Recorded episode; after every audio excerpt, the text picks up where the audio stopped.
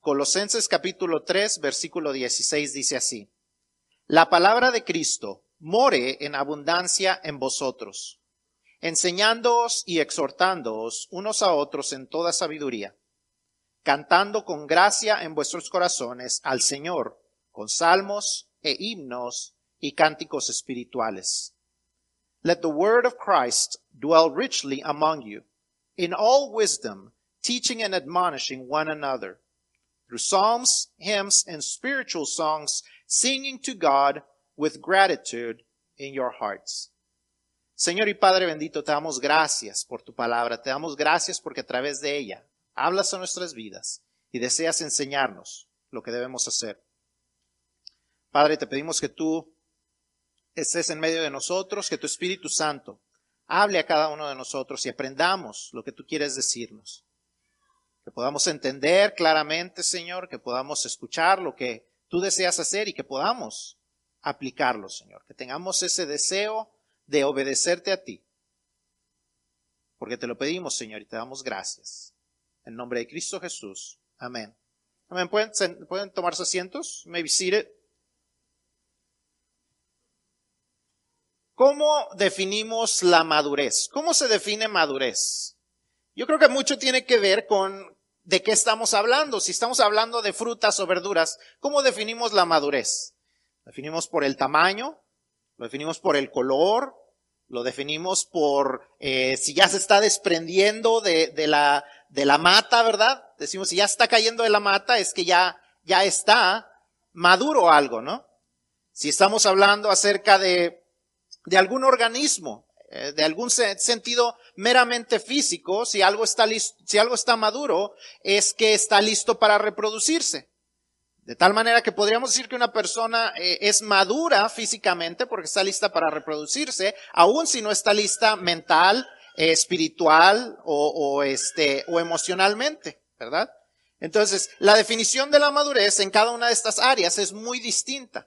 Tenemos que saber de qué estamos hablando para saber si algo o alguien es maduro o no. As we talk about, if, if I ask you, how do you know some, something is mature or someone is mature? As we talk about maturity and growing and, you know, how do we know something has matured? How do we know something is mature? How do we know something has achieved maturity or someone has achieved maturity? We have to know what we are talking about because we could be mentally mature or emotionally mature, but not necessarily spiritually mature. We have to know what we are talking about. And, and as we talk about today, we're going to be talking about spiritual maturity, which is, is an area in which, in which sometimes we don't have the most clarity about what it means. What does it mean to be spiritually mature? To some, it means that, to some, it means that we are, uh, that we go to church all the time. To some, it means that you no longer sin like you used to. To some, spiritual maturity is because they do a lot of things at church, or they're at every activity, or they have all these different gifts or positions. But what does it really mean to be spiritually mature? We're going to be talking about what that means. Uh, but what we already talked a little bit about it last week. It was about, if we want to know what it means to be spiritually mature, it means that we look more and more like Jesus. And I'm not talking about physically, okay? It doesn't mean you have to lo- grow a long hair and a long beard to be more mature. Okay, that there was this one time there was this this young man who wanted to drive and, and he wanted to drive and, and he told his dad, I want to learn how to drive and, he, and his dad said, okay, in a month if you are doing your, your, all your chores, if you have raised your grades, and if you have cut your hair, because he was, he had long hair, he said, if you, if you have done these three things, then in a month, I will let you drive. And so he, he, he you know, month passes by, dad and, and, and the son come back together and he says, Hey, um, okay, I see that you have done your chores. I see that your rate, your grades are up, but you have not cut your hair. And he says, Dad, you know, I, I, was thinking about it. I read my Bible and in reading my Bible, I find out that, you know, Moses had long hair, Noah had long hair, Jesus had long hair. And, and, and, and all these men had long hair. And he said, yes, son, but remember, they didn't drive either. They all walked everywhere. So it's not about the physical thing. It's not about looking more like Jesus physically, but how do you relate to God? Do you relate to God like God, like Jesus related to his Father in a consistent manner? Do you relate to people like Jesus related to people? Are you loving to them? Are you loving your neighbor like Jesus would love his neighbor? As we get, as we approach, um, as we approach election day, you can see how ugly things are turning and these, and, and people who, I hate to be judgmental, but the truth of the matter is, even people that, that we know from churches and, and, and from ministries and, and things, and they are attacking one another, or, or people are attacking these people because they might support one candidate versus the other. And the, and, and the church is looking so ugly sometimes. Because we're not trying to look more like Jesus. Pastor and I were having a conversation this morning. We'll probably talk more about it, you know, in the next few weeks. But, you know, he was asking me, and would, if, if Jesus were alive today, would he be a Democrat or a Republican? You know, and we're not going to cover that today, but, but just, just thinking about, you know, when I, when I, when people see me, can they see Jesus? And can they see an authentic Jesus or, or do they look at it, you know, when they see me, they think Jesus, but more of a parody? You know, if you've seen some of the, some of the skits on TV of, of people that, you know, they, they have these TV impressions of, of what Biden and, and Trump look like. And, and, and they're not authentic impressions. They are parodies of them. They exaggerate certain aspects of them, but they're not truly showing who they are. And unfortunately, sometimes people look at us and they see a bad impersonation of Jesus. They see a parody of Jesus. So if we want to be spiritually mature, then the next question should be, how do we do it? I hope that's your next question. How do we become more like Jesus? And that's what the, today's verse is going to be answering for us. Hemos estado hablando acerca de lo que, de lo que es la madurez espiritual. Lo tocamos un poquito la semana pasada acerca de qué significa ser maduro espiritualmente y hablamos acerca de qué significa eso de ser maduros espiritualmente y, y hablamos que en sí una manera muy, muy básica de decir que somos maduros espiritualmente es que somos más como Jesús cada día, que cuando la gente nos ve puede ver a Jesús en nuestras vidas. Y no estoy hablando acerca de lo físico, no, no, no, si hay, hay uno que otro de por aquí que ya no se va a poder dejar crecer el pelo largo como Jesús, usted no se preocupe, eso no se trata acerca del físico, ¿verdad? Estamos hablando de, de, de cómo estamos siendo más y más como Jesús. ¿Puede la gente vernos a nosotros y ver a Jesús? ¿Puede la gente vernos a nosotros y ver cómo Jesús se relacionaba con el Padre? Nosotros nos relacionamos con Dios Padre como Jesús se relacionaba con Él. Nosotros pueden, eh, eh, pueden ver en nosotros la gente que nosotros amamos a la gente, amamos a nuestro prójimo, como Jesús nos, nos mandaba y nos demostraba que Él amaba al prójimo. Porque eso es lo que es la madurez espiritual, que seamos fieles imitadores de Cristo. Desafortunadamente, en ocasiones somos malos imitadores. Yo no sé si usted ha visto alguna vez esos imitadores que imitan a los artistas y exageran ciertas, ciertos aspectos de las personas. Ciertos aspectos de los artistas tratan de imitar su voz, pero exageran los ademanes, las acciones. Si usted ve a un imitador de Vicente Fernández, va a ver uno que se va a poner unas, unas patillotas y un bigotote, que no es exactamente como se ve Vicente Fernández, es una exageración y, y no es auténtico, es una parodia de quién es el artista y desafortunadamente en ocasiones nos ve a nosotros, ven una parodia de Jesús. Decimos que somos cristianos, pero cuando nos ven a nosotros dicen, ¿eso es Jesús? ¿Eso es un seguidor de Jesús? ¿Eso es un imitador de Jesús? ¡Wow! Entonces yo no quiero ese Jesús. Entonces, eh, ¿cómo maduramos espiritualmente? ¿Cómo verdaderamente nos parecemos más a Jesús? Esa es la respuesta que vamos a encontrar en el versículo de hoy. ¿Se acuerdan que estamos estudiando los versículos de la Biblia que están en la cita de 3.16? Hoy nos vamos a enfocar en el libro de Colosenses y el capítulo, el, el capítulo 3, versículo 16 es donde vamos a estar estudiando. Y, y, este, este versículo de Colosenses 3:16 nos da tres acciones para tomar que nos ayudarán a madurar y a parecernos más a Jesús. ¿Cómo somos, cómo somos transformados más a la apariencia de Jesús, cómo nos parecemos más a Jesús. So as we introduced last week, we're focusing on verse on Bible verses that are found on chapter 3 verse 16 of different books and today's book is going to be the book of Colossians. And this this Bible verse of Colossians chapter 3 verse 16 tells us three different ways or three different actions that we need to take if we want to become mature Christians. Christians who are looking more and more like Jesus. Primeramente vemos que la, la primera acción ¿Y si alguien me puede apagar las luces de aquí atrás para que puedan ver las, las imágenes? La primera acción que nos ayudará a madurar será que la palabra de Dios more en nosotros abundantemente. Dice el versículo, la palabra de Cristo more en abundancia en vosotros. La palabra de Cristo more en abundancia en vosotros la, palabra de, Cristo debe estar morando abundantemente. Ahora, ¿qué significan esas palabras? Morar. ¿Qué significa morar?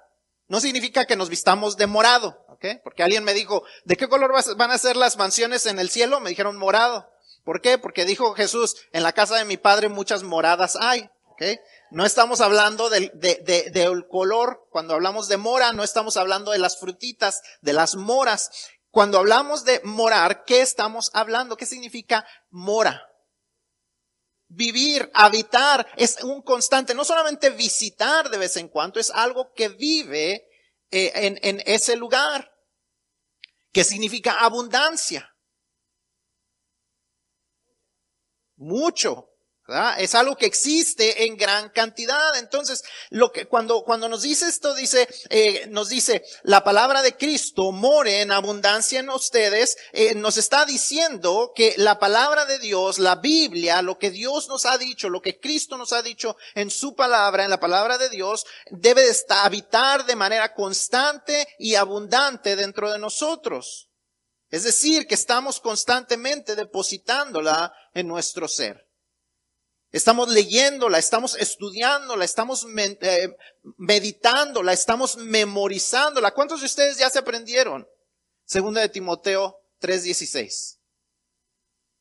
Acuérdense que ese era el reto de la semana pasada. Ya se les van a juntar dos. Segunda de Timoteo 3:16, toda la escritura es inspirada por Dios y útil para enseñar, para redarguir, para corregir, para instruir en justicia son, es, es, no es muy difícil de aprender este versículo, este es un poquito más largo. Pero el otro es, toda la escritura es inspirada por Dios. Y es útil para enseñar, para redarguir, para corregir, para instruir en justicia. Seis partes. Aprendas esas seis partes y luego va a comenzar a memorizar esto, pero es parte de estar depositando la palabra de Dios en nuestras, en nosotros. Dice que la palabra de Dios more, las palabras de Cristo moren abundantemente en nosotros. ¿Cuándo leemos la Biblia? ¿Cuándo nos alimentamos de la Biblia? Una vez a la semana, cada domingo en la mañana, cada domingo en la tarde que tenemos la escuela dominical. ¿Cada cuánto se abre nuestra Biblia? Cada cuando estamos estudiándola, no solamente leyéndola, así como que, ay, este año voy a leer la Biblia por, en un año y la, y la leo y la leo y la leo. No la entiendo nada, pero yo la leo y cada día, cada día cumplo mi, mi lectura. No, también hay que estudiarla, hay que entenderla, hay que meditar en ella. Alguien dijo que la meditación era como las vacas, ¿verdad? Que están rumiando, que están masticando y luego este, regresan lo que comieron y luego lo vuelven a masticar y luego se lo vuelven a tragar. Y, se oye muy feito, ¿verdad? Pero eso es lo que es la palabra, el meditar la palabra de Dios, estar recordando qué fue lo que aprendí, revisar nuestras notas, qué fue lo que estuve entendiendo, cómo lo entiendo hoy, lo que ayer leí, cómo lo estoy entendiendo hoy. Eso es la meditación en la palabra. Eso es que la palabra de Dios habite constantemente, abundantemente en nuestras vidas. Si queremos madurar como cristianos, eso es lo que tenemos que hacer. Debemos estar alimentándonos de la palabra de Dios todos los días y no solo el domingo. Ahora, ¿por qué es necesario eso para, para madurar? Número uno, porque es donde Dios nos da la buena noticia de salvación. Es donde Dios nos da la buena noticia de salvación. Ahí es donde encontramos el Evangelio, donde aprendemos a compartirlo. Si usted no sabe cómo compartirle el Evangelio a alguien, lea el libro de Romanos. Hace algunas semanas en, los devocionales diarios les dije, los cinco versículos que usted puede leer en, en Romanos para compartirle el Evangelio a una persona. Si usted necesita compartirle a una persona el Evangelio, simplemente use eso. Cuéntele su testimonio y, y dígale lo que la Biblia dice. Los dos deben de ir de la mano. Deben de ir de la mano, le voy a decir por qué. Porque si usted le dice los versículos y su testimonio está por los suelos, la gente no le va a creer. Pero si usted solamente le cuenta su testimonio y no le dice lo que la Biblia dice, la gente va a decir, ah, pues qué bueno que a ti te funcionó eso, a mí me funcionó Alcohólicos Anónimos, a él le funcionó irse al Corán, a él le funcionó esto y lo otro. Tienen que ir las dos cosas de la mano. Y cuando nosotros les decimos, la Biblia dice esto, la Biblia dice que solamente Cristo murió por nosotros, aun cuando éramos pecadores. Entonces la gente va a ser transformada. La palabra de Dios también es donde Dios nos infunde ánimo, ahí es donde Dios nos da sus promesas constantes y de donde sacamos fuerzas para la vida. Cuando estamos pasando por situaciones difíciles, ahí es donde encontramos cómo seguir adelante. Simplemente le voy a leer dos versículos. La Biblia, ¿cuánto, ¿alguien tiene en sus notas cuántos versículos les dije que había en la Biblia? Eran más de 1800 capítulos. Y si no me equivoco, eran como How many? 31,102, 31 mil versículos bíblicos. Le voy a leer dos, dos versículos. Isaías 41.10 e Isaías 41.13. No temas porque yo estoy contigo, no desmayes porque yo soy tu Dios, que te esfuerzo, Siempre te ayudaré, siempre te sustentaré con la diestra de mi justicia, porque yo, Jehová, soy tu Dios, quien te sostiene de tu mano derecha y te dice, no temas, yo te ayudo. Dos versículos, siete promesas. Lea toda la Biblia y entenderá cuántas promesas Dios le ha dado a usted. Ahí es de donde sacamos fuerzas, pero si no la leemos, ¿de dónde sacaremos fuerzas? También es ahí donde Dios nos da instrucciones para nuestra vida. Ahí encontramos cómo no meternos en situaciones difíciles, qué cosas hacer, qué cosas no hacer. También cómo salir de las situaciones difíciles. Él nos dice cómo salir de nuestros problemas financieros, relacionales, personales.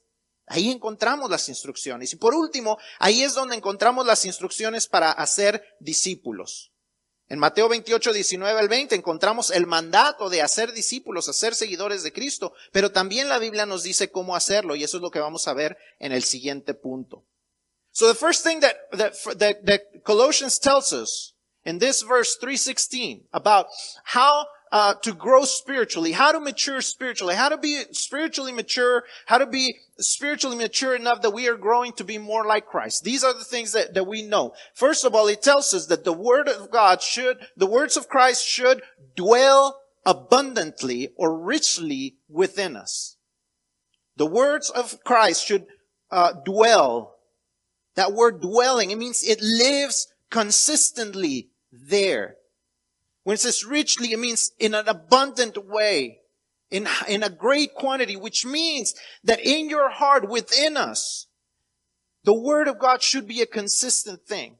It shouldn't be that you only open your Bible on Sunday. It shouldn't be that you only get to cracking those pages on Sunday morning. It shouldn't be just what you read on, on Friday nights when you go on your Zoom class. It shouldn't be just what you read when you're watching one of the kids' videos. I mean, all those things are great and you should do them. But that's not enough. The Bible should be dwelling richly. It should be something that we find enriching for our lives.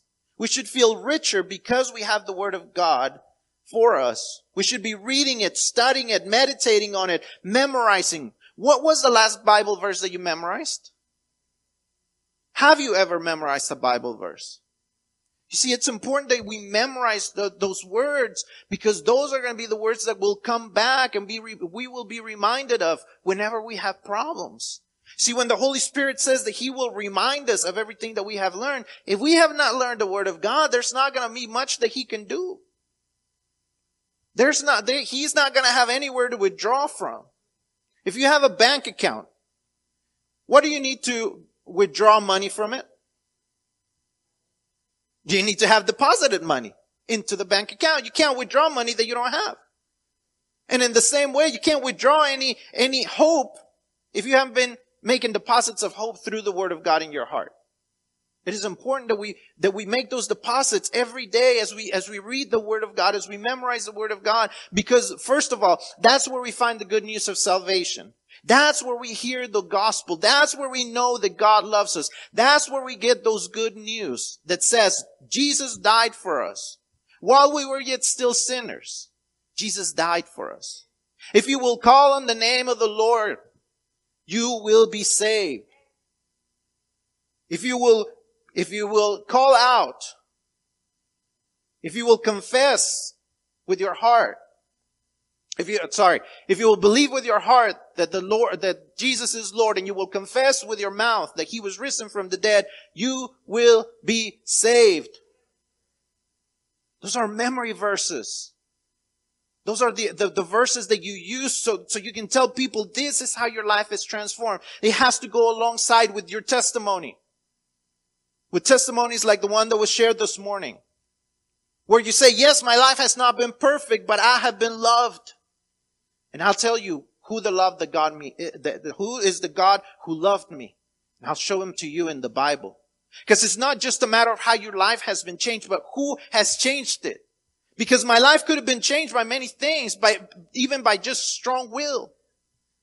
But when Jesus comes and changes me, it's not just that I'm a better person. It's that I'm a new person. So this is where we find the gospel. Second, this is where we find encouragement. The Bible is where we find encouragement. This is where we find God's promises. Isaiah 41, 10 and 10 and verse 13.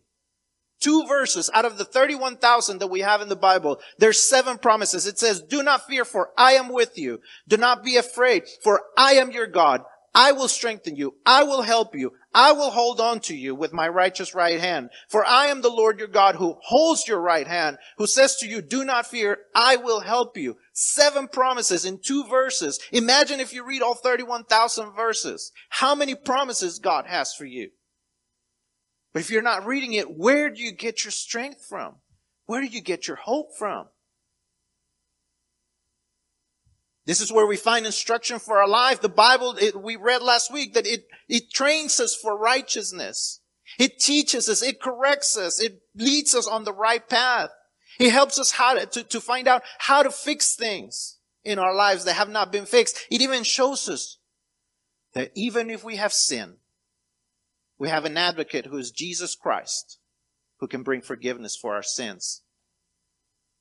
It is important that we know the Word of God. And last of all, it is the place where we find instructions to make disciples, to make other followers of Christ. Not only are we commanded to make followers of Christ, but we are taught how to do it, which is what's going to be the second point in what we find in, in, in Colossians. En Colosenses uh, 3:16 lo segundo que encontramos es que para avanzar en nuestro proceso de madurez debemos estar haciendo discípulos de Cristo intencionalmente. Debemos estar haciendo discípulos de Cristo intencionalmente. Una de las mejores maneras de saber si estamos madurando espiritualmente o no, eh, no es solamente saber la palabra de Dios, sino, sino qué tanto la estamos usando para ayudar a otros a conocer a Cristo mejor. ¿Cuándo fue la última vez que usted le compartió de Cristo a alguien? ¿Cuándo fue la última vez que usted le compartió esperanza a alguien? ¿Cuándo fue la última vez que usted le dijo a alguien, ¿conoces a Cristo? ¿Te gustaría escuchar quién es Cristo? ¿Cuándo fue la última vez que ayudaste a alguien a conocer más y mejor a Dios? No solamente estoy hablando acerca de, de, de, compartir el Evangelio, es una cosa que debemos de hacer. Pero si usted tiene el llamado para enseñar, ¿cuándo fue la última vez que usted usó su don de enseñanza? Si tu fe no ha sido algo que, que, que, te ha impactado tanto, que la has compartido con alguien, no estás madurando. Por naturaleza, como dije al principio, algo que está madurando normalmente está en un proceso o, o tiene la capacidad de reproducirse. Si una persona es madura físicamente, ha llegado a ser adulta y no puede tener hijos, normalmente va al doctor. ¿Por qué? Porque tiene que saber si algo anda mal. Porque lo normal sería que se pueda reproducir. Y lo mismo con nosotros como cristianos. Si nosotros estamos madurando, nos deberíamos de poder reproducir. Y si no nos estamos reproduciendo, algo anda mal.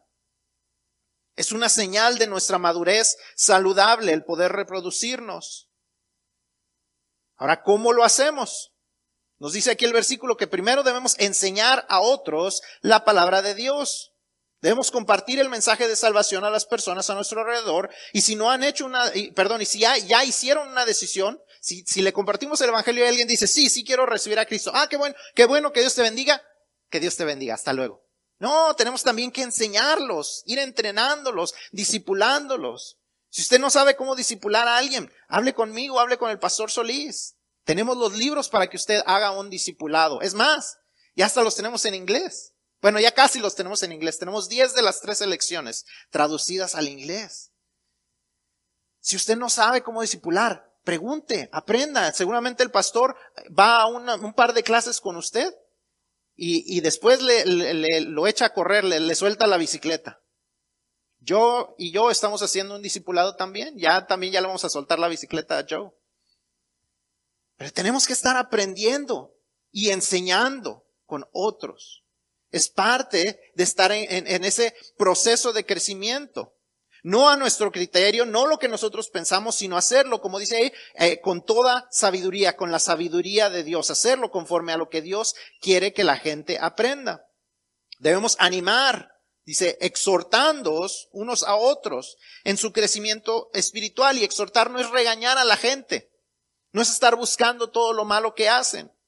Porque a veces eso es lo que hacemos, vemos lo que hacen malos muchachos y los regañamos, y vemos lo que hace mal la gente y los regañamos, y eso no es lo que nos dice la palabra de Dios. Dice, exhortándoos en toda sabiduría, nos dice también. Animar a las personas a corregir aquellas cosas que podrían estar haciendo mejor, pero eso es parte de, de estarles discipulando, estarlos guiando. Ayudarles a hacerlo en oración y en el estudio de la Biblia con ellos. hay estudios bíblicos los estudios de escuela dominical. Si usted no está, si usted no está entrando al estudio de escuela dominical en la tarde, se está perdiendo de buena enseñanza. Hay clases impartidas por, por, eh, por internet. Ahora, ahora, antes uno tenía que, que gastar en ir hacia los hoteles y, y, tener que perder días de trabajo y hacer y pagar conferencias. Ahora los puede uno ver por internet. Eh, sé que algunos de los hermanos están tomando una clase con, eh, la, con la convención hispana, con la convención bautista hispana, cada semana. Aproveche, crezca y compártalo. Es parte de estar creciendo, de estar madurando espiritualmente. No solamente aprenderlo nosotros, sino compartirlo con alguien más.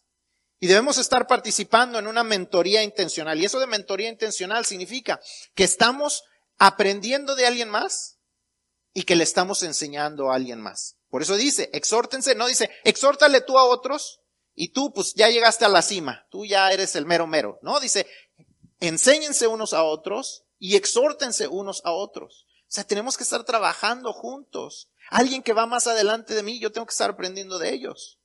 Y alguien que viene detrás de mí, yo tengo que estarle enseñando. Y eso tiene que ser de una manera intencional, tomar el tiempo para hacerlo. No tiene que ser una clase en la iglesia, debe ser algo que hacemos como individuos, como hijos de Dios que estamos en ese proceso de madurez. ¿Quién fue la última persona a la que le enseñaste o que le animaste? ¿Quién fue la última persona de la que aprendiste algo o que te animó? Si eso no está sucediendo, no vas a madurar espiritualmente. If you want to be spiritually mature, the second thing you gotta do is that you gotta make disciples intentionally. You gotta make followers of Christ intentionally. How do you do that? The Bible tells us, it tells us right there that we ought to be teaching and exhorting or, or, um, what is the word? Sorry. Uh, admonishing. The word it uses in this, in this version is admonishing. We should be teaching others. We should be uh, using what we are learning every every Sunday, every day as we read, as as we participate in, in any kind of, of leadership class or any discipleship class. We should be sharing it. When I tell you that, that the gospel is in the Bible, it's not just so that you memorize it. Yes, you should memorize it, but it should also be so that you will share it with others. And once you have shared it and once somebody has believed, that person will need to grow just like you are needing to grow. And you need to be that person teaching them. If you don't know how, just ask me. We're, we're working on a discipleship class I've been translating a, a great discipleship material that was no longer available in English, or I'm not sure if it was ever available in English, but now we're translating it. Joe and I have been teaching Isaiah and it's working really well.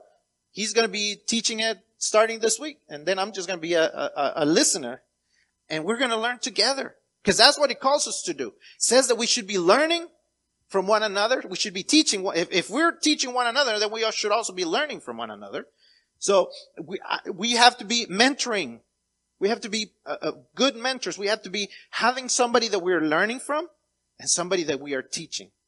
And, and, and as children, I know sometimes it might be like, but I'm a kid. Who am I going to teach?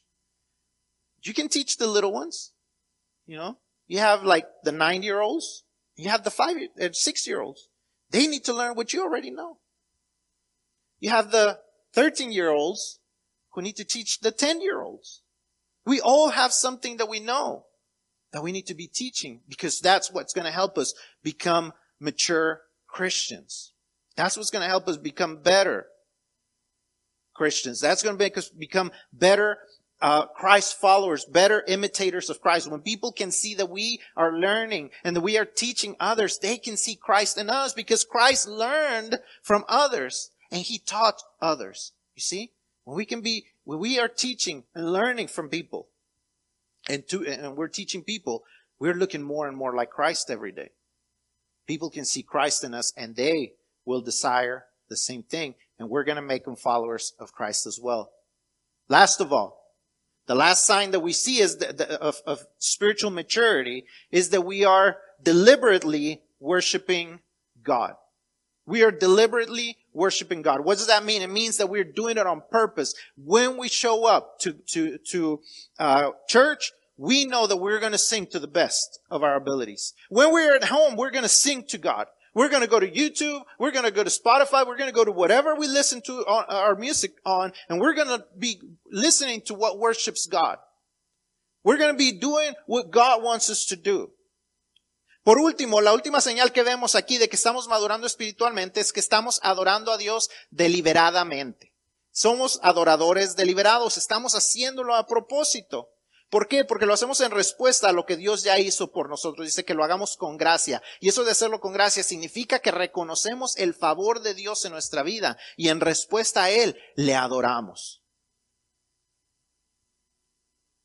Una de las cosas que yo extraño de no estar en el grupo, y ahora no los vería como quiera porque tienen sus tapabocas, pero yo extraño ver a la gente cantar.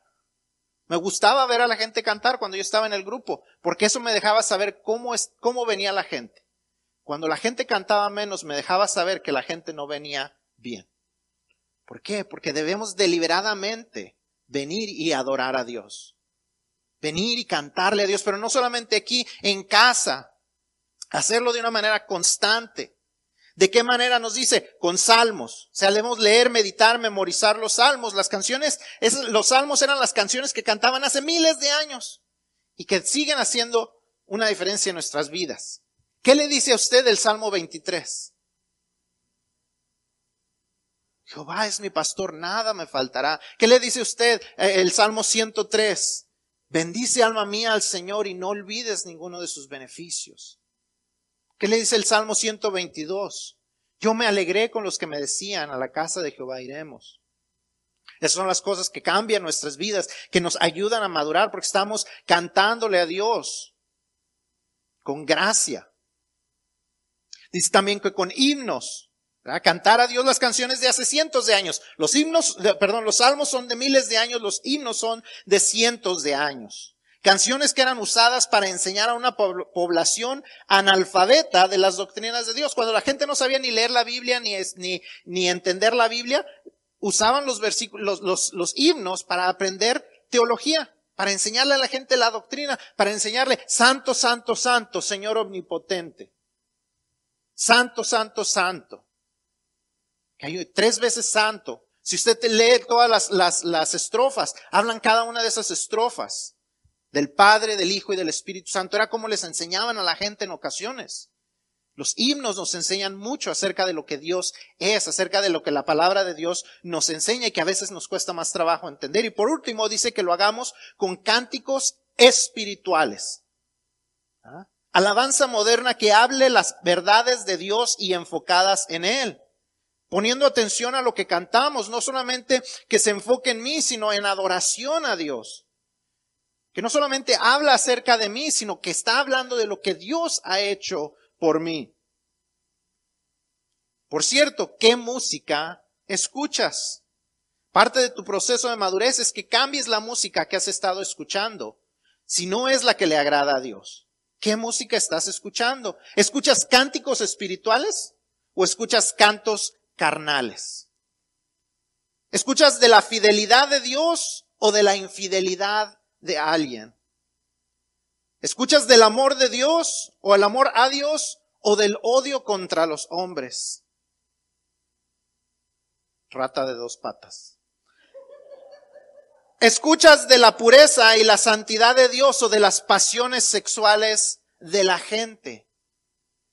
Dice un dicho, dime con quién andas y te diré quién eres y me atrevo a decir que otro dicho sería, dime qué escuchas y te diré qué tan maduro eres. No puedes estar alimentándole basura a tus oídos, a tu mente y a tu corazón y esperar que eso te ayude a crecer y a madurar espiritualmente. Es como echarle agua del drenaje a tus plantas y preguntarte por qué se están muriendo.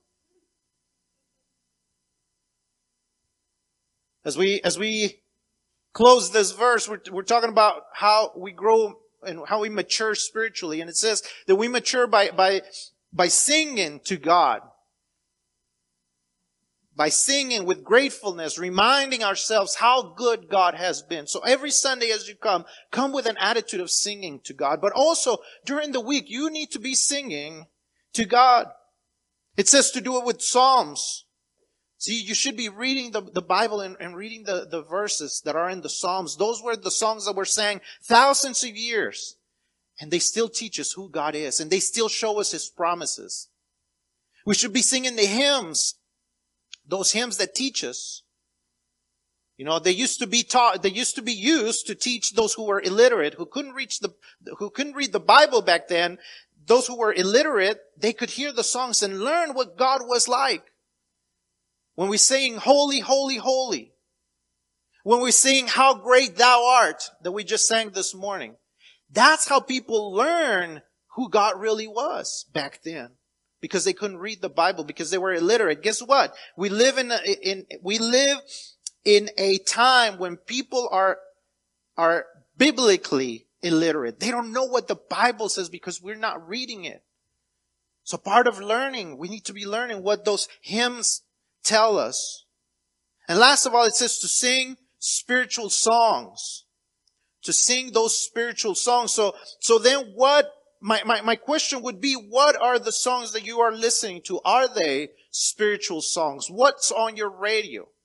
What are the six or 12 or however many channels on your radio listening to? What are on your Spotify playlists?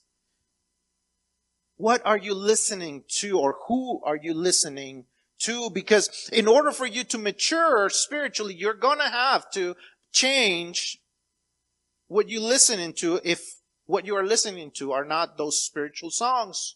Are you listening to spiritual songs or are you listening to songs for your flesh? Is it about God's faithfulness or people's unfaithfulness? It is about love, God's love or is about hating someone?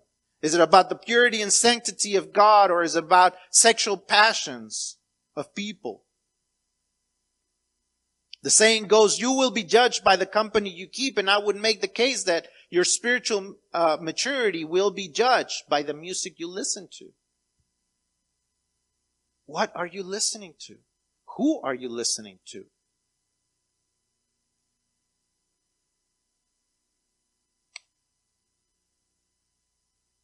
Bunch of things that you listen to on the radio.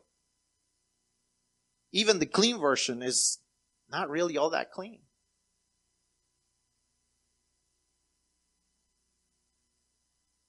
You cannot feed your ears and your mind and your heart with trash and expect to grow spiritually. Trash in, trash out. It's like if you're using sewage waters to try to grow a, a, garden. And you see your garden dying and you're like, why is it, why is it dying? I mean, I'm watering it all the time. Yes, but it's sewage water. You're like, why am I not growing spiritually? I mean, I'm going to church all the time. I'm, i have the right kinds of friends. But what are you listening to? What are the songs that you're singing? What's playing in your mind?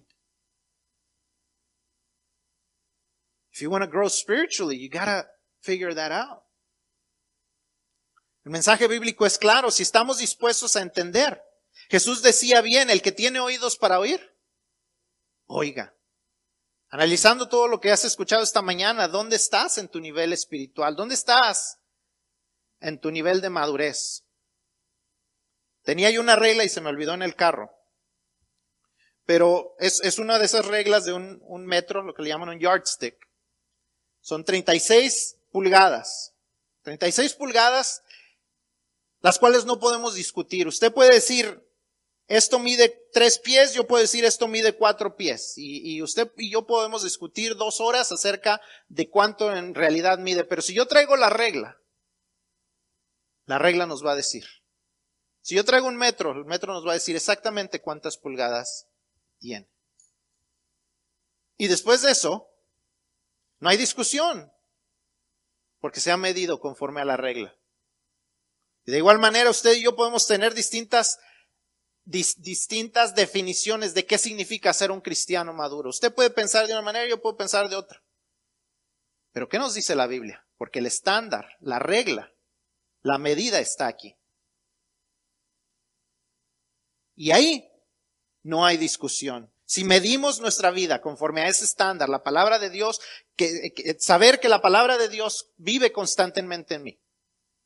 Saber que yo le he estado compartiendo y enseñando a la gente y he estado tratando de aprender de otros. Y yo le dedico mi alabanza a mi Dios. Eso significa que estoy madurando espiritualmente. Si esas cosas no están sucediendo, o si alguna de esas tres cosas no está sucediendo, algo necesita cambiar. Algo tiene que cambiar. ¿En qué áreas estás fuerte y en qué áreas podrías mejorar? ¿Qué dice tu vida acerca de tu madurez espiritual? Solo tú puedes contestar esa pregunta. Y la otra pregunta que solo tú puedes contestar es, ¿qué vas a hacer al respecto? Porque puedes reconocer que hay cosas que tienen que cambiar, pero si no las quieres cambiar o no las vas a cambiar, nada va a cambiar. Tienes que reconocer y tienes que tomar acción. Yo tengo que reconocer y yo tengo que tomar acción. See, as, as, as we read the Bible, we, we see the definition, we see the standards that God places on how we grow spiritually. And you may not like it. You might not like what I'm telling you about music. I might not like what it's telling me about, you know, teaching others or spending time with others. Somebody else may not like having to read the Bible, but guess what? It's not up for discussion because the standard is set. We can argue about how much we like it or not like it, but it doesn't change the standard. That's God's standard. If we want to be spiritually mature according to God's standard, those are the things we gotta do. We gotta be learning from the Bible, we gotta be teaching others, and we gotta be worshiping God all the time. So what are you gonna do about it? As you, as you think about it and you know which areas have to change, you have to recognize what has to change, first of all. And second, you have to be willing to change it. Because it's not only about intention, but it's also about actions. And you might be here today and you're like, you know, I don't even know. I don't even know. I don't even really understand any of this. I mean, sounds really good. I mean, I want my life to be changed. I want, I want a life that's, that's different, but I don't know how. God wants to change your life. Whatever you're going through, whatever brought you here today, more than likely, more than anything, it's because He put a calling into your heart. It's because He has set a calling into your heart that says, I want to be there for you. I want you to believe my promises. I have sent my son to die for you. And if you have not believed that yet or you have not received that gift, today is the day to do it. And I want to invite you to do it. If you have not made that decision yet, I want to invite you to do it. Speak, speak with me after the service. I would love to, to, to tell you more about that. Al estar aquí, vemos todo esto y, y si usted reconoce que hay algo que tiene que cambiar, solamente usted, eso es entre Dios y usted. ¿Qué áreas usted tiene que cambiar para que usted pueda madurar espiritualmente? Solamente usted sabe cuáles son esas áreas. Pero tal vez usted esté aquí y usted dice, pues es que todo en mi vida tiene que cambiar. Yo vine, no sé ni por qué. Me invitaron, y, pero no sé ni por qué dije que sí. Yo le puedo decir por qué usted dijo que sí, porque Dios está hablando a su vida y a su corazón. Dios está queriendo hacer un cambio en su vida y Dios le está llamando y está diciéndole, yo quiero cambiar tu vida, yo quiero estar presente en tu vida, yo quiero ser una presencia constante en tu vida. Para eso yo envié a mi hijo a morir por ti, para que tú y yo pudiéramos tener una relación. Si usted no tiene una relación personal con Dios todavía, hable conmigo. Yo quiero platicar con usted y yo quiero ayudarle a comenzar esa relación en esta mañana.